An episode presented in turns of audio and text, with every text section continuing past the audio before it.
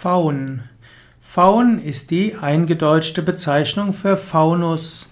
Faunus ist ein altitalischer Gott. Faunus ist der Gott der Natur, der Gott des Waldes. Faun ist der Beschützer der Bauern und der Hirten. Faun tritt in vielerlei Gestalt und vielen Namen auf. Faunus war ein römischer Gott. Es gibt äh, Statuen von Faunus in verschiedenen Teilen Roms. Faunus wird auf unterschiedliche Weise dargestellt, meistens nackt dargestellt. Faun ist in der römischen Mythologie der Sohn des Picus, der war wieder ein Gefolgsmann des Mars und Faun war ein Enkel des Saturnus. Faun ist nach Vergil der Vater des Latinus, der König von Latium.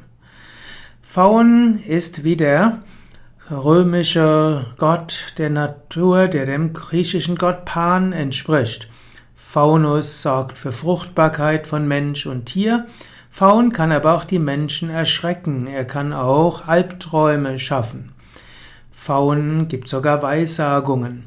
Für Faun gab es eigene Feste und Faun wurde, war gerade in den im Volksglauben besonders wichtig, eben als Gott der Wälder und zum Teil auch Gott des Ackerbaus, Gott der Fruchtbarkeit. Faun ist in späterer Zeit die Bezeichnung geworden für gute Geister. Faune sind dann gute Feldgeister, die den Fortschritt des Getreidewachstums auf den Äckern der Menschen bewachen.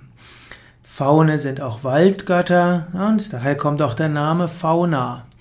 Die Fauna wurden mit den Panen ver vermengt und wurden dann auch boxfüßig dargestellt, mit Geißschwänzen, spitzigen Ohren, gehörnt, manchmal auch wollüstig. Die Faunen waren dann ähnlich wie die Satyren oder eben wie Pan oder die, ja, die Pane, also die ähnlich sind wie Pan. In der christlichen Mythologie wurden die Faune zum Teil dem Teufel, dem Satan zugeordnet, aber sie galten auch als äh, Waldwesen, als Waldgeister. So sind die Faune mehrheitlich doch die guten Feldgeister.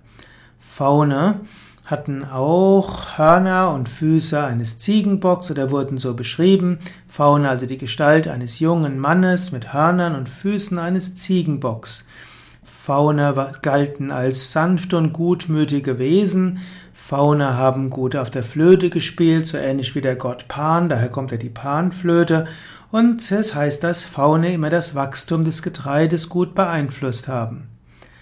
Fauna sollten daher bei der Ernte vorsichtig sein, damit sie, also die Bauern sollten bei der Ernte vorsichtig sein, damit sie nicht einen, Fau, einen Faun vielleicht verletzen. Zwar sind Faune keine nachtragende Geschöpfe, aber wenn Faune dem Feld fernbleiben, dann gab es anschließend nicht mehr so gutes Getreide.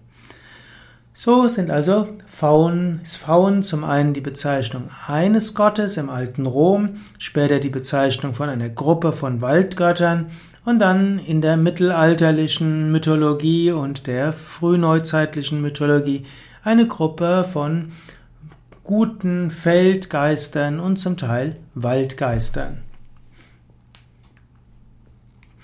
Wenn du selbst Kontakt zu einem Faun herstellen willst, kannst du das auch mal probieren.